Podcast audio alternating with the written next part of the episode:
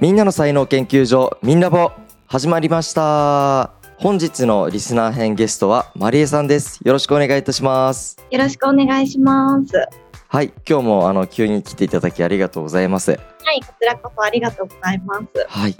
えっとリスナー編ということであのいろんなお話を聞いていきたいなというふうに思ってるんですけれども、はいあの簡単にマリエさんの自己紹介と今日はどんなお悩みなのかどんなことを知りたいのかよかったら教えていただいてもいいですかはい、マリエと言います。はい今、山口県の下関というところに住んでいまして、あの、リラクゼーションの整体とかボディケアの仕事をしています。はいで、えっと、今回、あの、高知さんに相談したいなと思ったのが、自分の才能の深掘りをしたいっていうところで、はい今自分はすごい好きな仕事をやれてて、まあ毎日楽しくやっている方だと思うんですけど、だから特にこう、その悩みがあるっていうわけではないんですけど、すごくその才能っていうところに興味があって、うんこの才能ってなんかこう具体的に何なんだろうとかそういうことをちょっと明確にできるとよりいいんじゃないかっていうので今日は相談をしてます。ありがとうございます、はいちなみにそのリラクゼーションは何年ぐらいやられてらっしゃるんですか今は、えっと12年目、あすごいです ねうん長いですねまだまだって感じですけどそのじゃあリラクゼーションのお仕事をより良くするために、はいご自身の才能を見つけてその才能を生かしていきたいということなんですかね。そうですねあの2年前ぐらいまでは個人であのやってたんですけど去年お店をオープンして初めてスタッフを入れてやってたりするのでうん、あの、まあ、施術をするのがめちゃくちゃ好きではい、そのプレイヤーとしてもの役割もありつつ、そのチームリーダーとして、そのスタッフの育成とか、そういう成長に関わるっていうところの役割も大きくっていう感じなので、そのいろんな役割があって、やりたいことも好きなことも多いんですけど、まあ、その中で自分が何が才能なのかなっていうのを、あの、捨てると、より私にとってもスタッフにとってもいいのかなと思ってます。ありがとうございます。えスタッフさんはな何名いらっしゃるんですかスタッフは今、レギュラーで出てくれてるのが2名います。 2名いらっしゃるんですね。じゃあその2名の才能も生かしつつ店舗をより良くしていきたいって感じですかね。そうです。わかりました。ありがとうございます。じゃあなんかあのこれはいろんな分析手法があるんですけど、い今日はですねその一日のお仕事の流れを聞いていく中で、はいマリエさんの才能を見つけていくっていう形をしていけたらなというふうに思ってて、へーまあ、一日のお仕事の中の結果成果分析になっちゃうんですけどはいそのお仕事をやっていく中でなんかご自身がやっぱりこう苦手な部分だったりとか得意な部分だったりとかで得意な部分の中に才能が輝いてたりとか、はいご自身の欲求があったりとかいろんなものが見つかっていくのでうんじゃあなんかちょっと一番その普通っていうかよくありきたりな一日をちょっと教えていただきたいんですけどえっと、お店の営業時間が14時からなんですよ。はいえっと店舗はその2時からなんですけど、その午前中は私は事務作業を大体やってます。はいで、2時になったら出勤して、オープン準備をスタッフと一緒にやって、うんうん洗濯を畳んだり、こう、お店をお掃除したり。あじゃあ今日もこれからお仕事ですかあ、そうです。今日もこれから仕事です。 なるほどで、えっと、結構その日の予約によって、あの、動きが全然違うんですけど、 はいまあ、予約が入ってたら、お客様が来られて、はいカウンセリングをして、施術をして、アフターのカウンセリングをして、お見送りをして、まあ、予約がこう詰まってると、もうそれをずっとして、うんお金の計算をしたり、レジ締めをして、片付けて帰るっていうはい感じなんですけど、はいまあ、空いてる時間があれば、はいスタッフとあの技術の練習をしたりとか、うんあと SNS をあの結構力入れてやってるので、うんリールの動画を撮ったりとか、はいはいはいはいまあ必ずスタッフと一緒にあのティータイムをします。えー、そうなんですね えそれどうしてティータイムを必ずスタッフとするんですかもうなんかスタッフが、まあ、みんな食いしん坊なので、はい食べるお菓子があったら一緒に食べたりとか、はいなんかお茶をスタッフが持ってきてくれたりするのでうん喋ったりするって、まあ、そのこそういうコミュニケーションが結構大事だなって思ってるのでその時間お茶飲もうって言って撮ってます。あすごいですねなんか店長とスタッフがそんなにお茶飲むまでずっと仲いいってなかなか珍しいですよねそうですね、まあ、少人数っていうのもあってめちゃくちゃ仲はいいですね。あそうなんですね、はいでその採用されたのは何かご紹介何かかですかそれとも普通に公募されてスタッフは見つかったんですか公募しました。あ公募したんですね、うん本当に純粋にこうインスタグラムではいはい求人の情報を見てくれて、はい何人か面接した中で、あのその方が今働いてくれてるっていう。そうなんですねみんな未経験から入られるんですかその経験者の方を採用されてるんですかえっと未経験の方もいれば、ちょっとこう自分で習ってやってたっていう方も。じゃあもうほとんど初心者の方をマリーさんが教えてい育成されてらっしゃるってことなんですね、そうですね。一人は結構その学校に通ってて、柔道整復師の国家資格は取ってて、知識はあるけど、日々の部分は未経験っていう方がいたりしたので、その技術は教えて。なるほど、はいちなみに採用基準はいつもどういう感じで取られてらっしゃるんですか採用基準はですね、まあ、一番大きいのが、すごいこれは感覚になってしまうんですけど、はいもうあの、バイブス。直感ってことですかまあ、第一印象が結構この、いろいろこうその後に要素を考えても、はい結局第一印象からあんまり覆ることは結果としてなかったなっていううんのが、まあ、大きいですけどその面接を結構長くやるんですよ1時間ぐらい面談をうんその中でそのその方が働く上で一番何を大事にしてるのかとかどういうことをなんか得たいというかなんかどういう感じで働いていきたいかとかその後どういうことをしたいみたいなところまで聞いたりであのそれをこちらがどのぐらいあのそういう環境を提供できるかっていうそこがマッチしてるかっていうのがすごく大事だと思っているのではいお互いがその選ぶっていううんをすり合わせる時間にしている感覚なのでうんすごく聞いて、うんで、あのー私もその去年オープンしてオープンの立ち上げの時に募集してたっていう感じなのではい例えばたくさんお客さんに入りたいとかたくさん稼ぎたいとかだったら今はうちだとそこまでのその経験を積ませてあげられる可能性は低いからうんでもそのオープンっていうところでなんか自由にこういろいろやれるとか学べるとかそういうところに重きを置いてるんだったらうちはいいかもしれませんみたいなうんところ正直に全部伝えてそれでも働きたいって思ってくださるんだったら次に進みましょうみたいな感じで技術のチェックをしたりとかうんうんうんっていうのをして決まったのが今の2人っていう感じおめちゃくちゃいいお店ですねあそうです店長の鏡だろうなっていう感じですよねいやいやいやいやなんかでもその店長兼オーナーってことですよねマリエスさん がいやめちゃくちゃいいお店ですねそれ東京にも作ってもらいたいですよ本当 になるほどでも確かに本当にその採用ってお互いのそのマッチングですよねそうですおね互いが働いてよかったと思えることじゃない限りやっぱり良くないと思っててこっちがなんか欲しいから取りたいとかじゃなくて向こうだって選ぶ権利はありますもんね本当にそう思っててやっぱり働いてみて思ったのと違ったってなるのがお互いハッピーじゃないと思うので間違いないですねありがとうございますで施術が始まってから今までメニューとかご自身でいろいろ改良されて作ってきたんですかそうですねメニューは一応全身を触るコース頭から足先までを触るんですけどうんこうお客様のその症状とか体の状態とかによって結構やることは違くてはい今まであの学んできたものを、まあ、ミックスしてその方にマッチした手技を入れていって体をより楽になるような形で整えていくっていううんうん結構そのメニュー作る時っていうのはなんか他の店舗を真似されて作ったんですかそれとももうご自身の中でこれが絶対いいでしょうっていうあんまり他は参考せずにお客様と向き合いながら作っていったんですかあーなんかそのお店のメニューとしてははいすごくシンプルでオイルを使うか使わないかはいその2つで分数が60分90分120分180分あそういうことなんですねなんかその中で結構丁寧にカウンセリングをして必要なことをはい入れ込んでいくっていううんうんうんでそれはなんか私自身がお客さんとしてリラクゼーションを受けに行くときになんかいろんなコースを組み合わせるっていうのを自分で決めるのって結構難しいなって思って確かにそうですねそうなんですよこう自分の体に何が合ってるかがわからないからもう見てもらって触ってもらってなんか組み合わせてもらった方が楽だなっていううん自分の感覚で自分でお店をやるときはそういう風なメニュー設定にしたいなと思ってあいいマッサージ屋さんだ本当にマッサージ屋さんって言っていいんですかね整体屋さんリラクゼーション屋さんか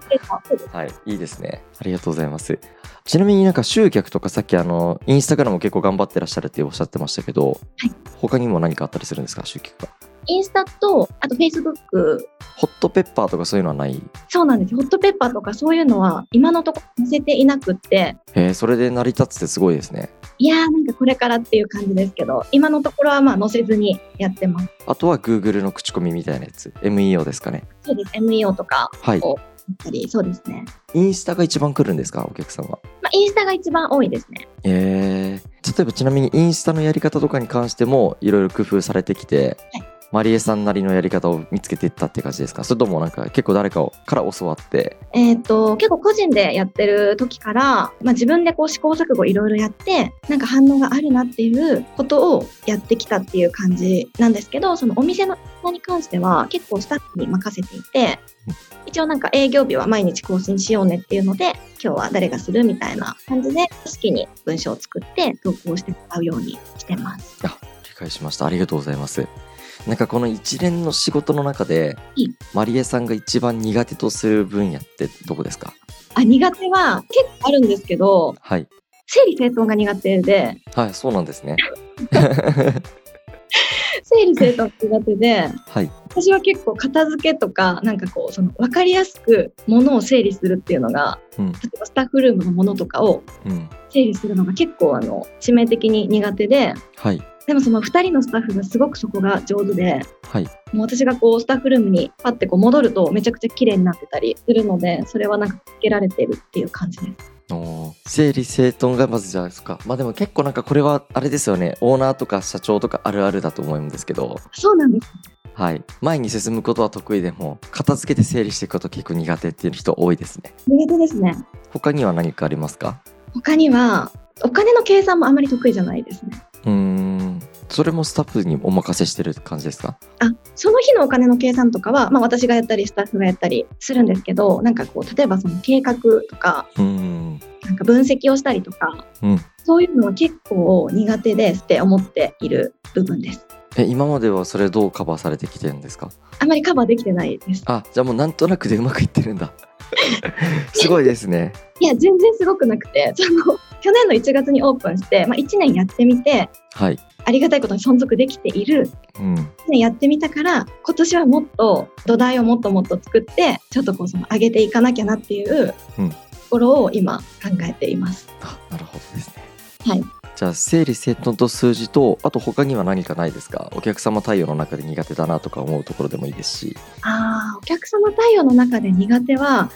うーん、今思い当たらないですね。うーんカスタマー対応してる時が楽しいです、一う番。ーんじゃあ接客が一番得意なんですねそうですね。うんじゃあ逆に得意じゃないくてできるけどやっててちょっと辛いなっていう部分はどんなところがありますかできるけど、やってて辛い。はいさっきのと一緒だったら一緒でも大丈夫ですああ、でも確かにそうですね。なんか細かい準備とか、はいお掃除は好きなんですけど、片付けの細かい部分とかがすごい抜けてたりはしますね。うーんだからそれは得意ではないっていうか、あんまりその気が進んでないんだと思います。あそういうことですよねはい確かに確かに確かにそこをスタッフがこっそりカバーしてくれてます。じゃあなんかまた別の質問になっちゃうんですけど、なんかこういう時はなぜかうまくいかないとかこう仕事がなんかこううまくいかない時に起こっている現象って自分の中で俯瞰して見れてたりしますかうーんとまず私がこれ、まあ、みんなそうだと思うんですけどこう睡眠を取れてない時うん一番ダメでうんだから睡眠の質をすごい高めるように意識しているんですけど、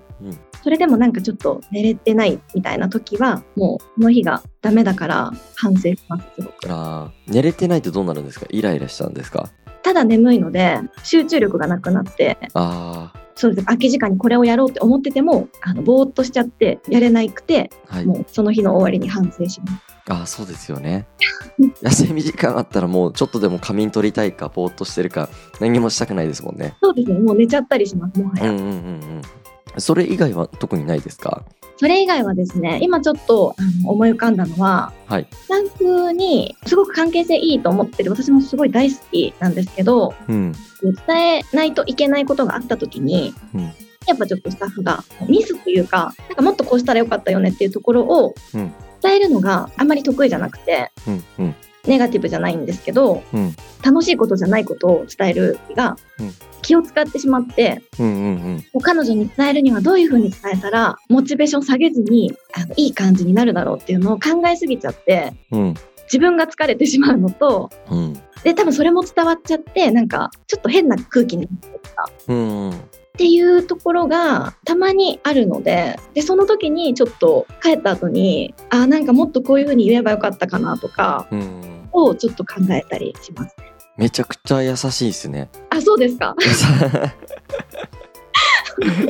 で優しく考えすぎてしまって相手にもその気使われてんのが伝わっちゃってってことなんですねえ結構まりえさんは繊細な方なんですかそれともそんなこともないですかいや、そんなことないと思います。自分自身は。自分自身はそんなに繊細じゃないはい。うんわかりましたありがとうございますざっくりまりえさんのなんか得意不得意か今の話でざっくり分かってきたじゃないですかはい、そうですか。はい、ありがとうございます。じゃあそんな中でまた全然違う質問をしていきたいなっていうふうに思ってるんですけど、はい今までこう一緒に職場の人たちなんか自分だったらもっとこうするのになと思って工夫されたことってどんなことがありますか今まで。えっと、何店舗かお店で働いてきたんですけど、その独立する前に、はい、スタッフ同士が愚痴を言ってたりとかするのが、その空気があんまり好きじゃなくて、うん、でそれ自体が結構なんかストレスになってたり、なんかすごい無駄な時間だなと思っていたので、はい、なんかその時にちょっとでもプラスになる行動をしたいと思って、まあ、自分はそこに加わらない粛々とできることをするっていう、うん例えばお客さん来なくてもなんか掃除をしてみたりとか、うん、ま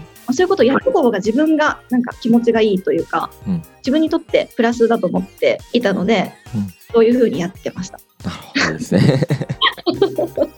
他のみんなはそういうことしないんですかあんまり。あので全然してる人もいたんですけどなんかそういうなんだ働いてる時間なのに何のプラスにもならない言い方が難しいんですけどその社長の悪口言っちゃってたりとかうん、なんかどうかしたらこうお客さんのことを言っちゃってたりとか、はい、あのするのを見てその場にいるとセラピストとして何かこうあの思いがあって入ってきて働いてるはずなのにすごいもったいないなと思ってうん、その環境にこう侵されちゃうとすごいただただもったいないなと思っていたのでうん、うん。ちゃんとこう自分は何がやりたいんだなんでここにいるんだっけっていうことを日々思い出すとかうんうんっていうことをしてあじゃあこれやろうとかうんうんそれがちょっともう自分に合わないなと思ったらそこの環境から離れるっていうはいはいことをやってました。あそういうことですねありがとうございますちなみになんかあんまりこう人の悪口を言いたくないっていうのはもう昔からですか小さい時からですかああ、そうですね。小さい時から。うんちなみになんか人の悪口言ってる人とかがすごいあの女子会とかでめちゃくちゃ悪口炸裂してる時とかってどうされるんですか対応は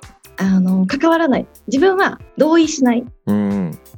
そうなんやねって言って、うんもうさらっと流してこの子はなんか同意して言わないなっていうもうキャラクターにはいはいはいなんかつまらないなって認定されればねその人にもうマリエさんに話振られないくらいありますもんね悪口とかねそうなんですよこのポジションをもう作ってましたあそういうことですねはいありがとうございますなんか他にはどうしてみんなこういうことできないんだろうなしないんだろうなって思う観点っていうのはありますかあのー何か出来事が起こった時に何でしょうものの見方っていうかこう事実は変わらなくても捉え方でプラスにできると思ってるのでなんうん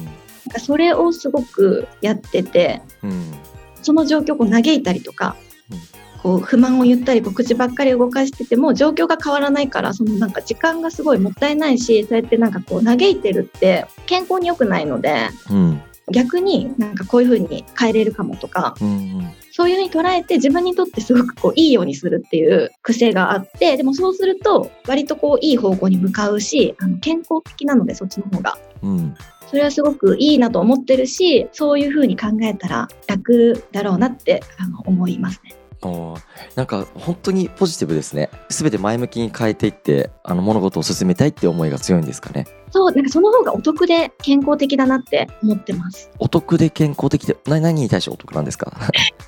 えっとそうですね。なんかちょっとこう損してる気持ちになるのかもしれないです。そのネガティブに捉えてはい動けないとか、ちょっとこうより悪い方向に行っちゃうっていうのがちょっと損してる気分になるのかもしれないです。ああーそっかで損したくないっていう欲求が一番強いんですかねあそれとも、はい前に常に成長していきたいとか前に進んでいきたいって思いが強いんですかねどっちかっていうとその後者だと思います。うんえちなみになんで前に進んでいきたいんですか前に進むと何を得られそうなんですかなんか成長したい欲求はすごく強くて、はい結構ちっちゃい時とかにできなかったこととか、結構コンプレックスの塊でずっと来たので、うんで今その以前の自分よりはちょっと行動できたりとか、うんあの人に何かを伝えたりとかたまたま人の役に立てたりっていう経験をしていてうんでそれってこう当時の自分からしたら全然こう見えなかった景色というか知らなかった感情とかを感じられてるからはいそれが前より成長してるってことだと思うんですけどそのもっと全然先があると思ってるからその自分が今より成長した時に感じる感情をに興味があるっていう感じです。うーんちなみに言える範囲のコンプレックスってどんなものがあったんですかコンプレックスはめちゃくちゃあるんですけどはい私がこう記憶があるこう小さい時の自分の性格っていうのがはい全然物を言わない子だった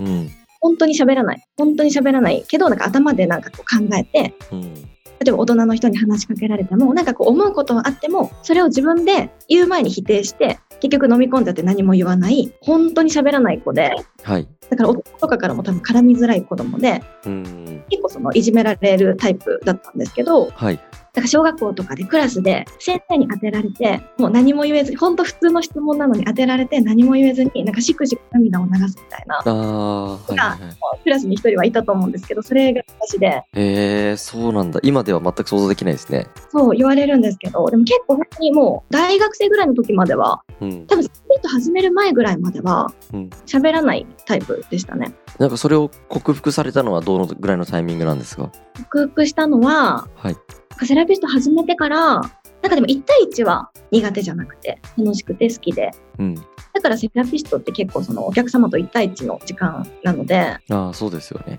そうですねだからそれはなんか自分の得意な分野だったのかなと思うんですけど、うんまあ、あとはその働いてもっといろんな活動をしたいとかって思うにつれて発信をしたりうんなんか講座を講師をしたりとかもしてたんですけどはい伝えたいことがあるっていうのが強まってそれをこう磨こうと思ってうんいろんな講師の人の音声聞いたりとかはいそれであの徐々にできるようになったっていう感じです。あじゃあかなり後天的につけられたんですねコミュニケーション能力っていうのはそうですだから今でもコミュニケーション能力あるとは思ってなくてへえそうなんですねはい